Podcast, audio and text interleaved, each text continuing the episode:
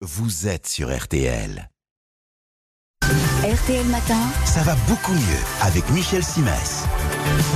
Bonjour Michel. Bonjour Yves. Ce matin, vous vous adressez aux personnes qui souffrent de rhumatisme et vous leur conseillez de se préoccuper de ce qu'elles mettent dans leur assiette.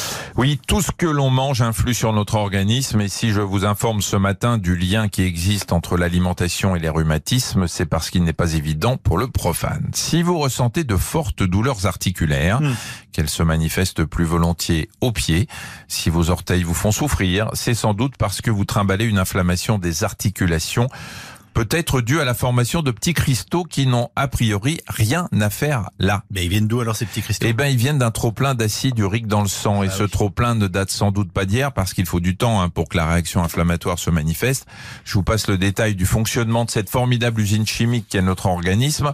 Mais sachez que l'acide urique, s'il est trop présent dans votre organisme, c'est peut-être parce que vous avez abusé de certains aliments. Lesquels?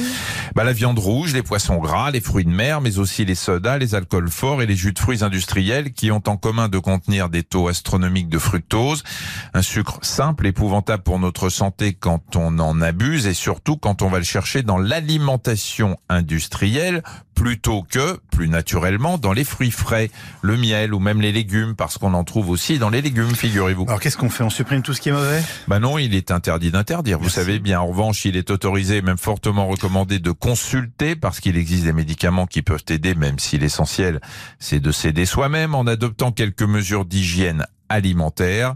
Le soda, si vous adorez ça, c'est un par semaine et basta.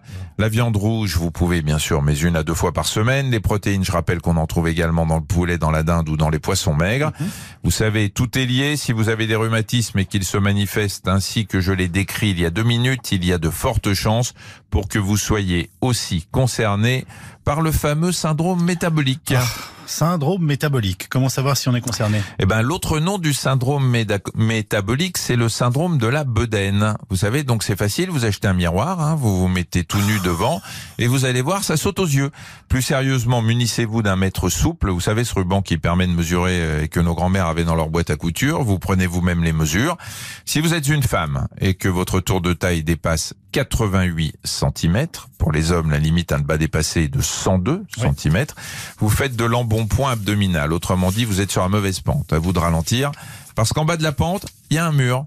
Et ce mur s'appelle obésité ou diabète ou goutte ou rhumatisme. Bref, croyez-moi, ça ne vaut pas le coup de faire sa connaissance. Merci cher Michel, on se retrouve dimanche à 9h15. Ça va beaucoup mieux, l'hebdo.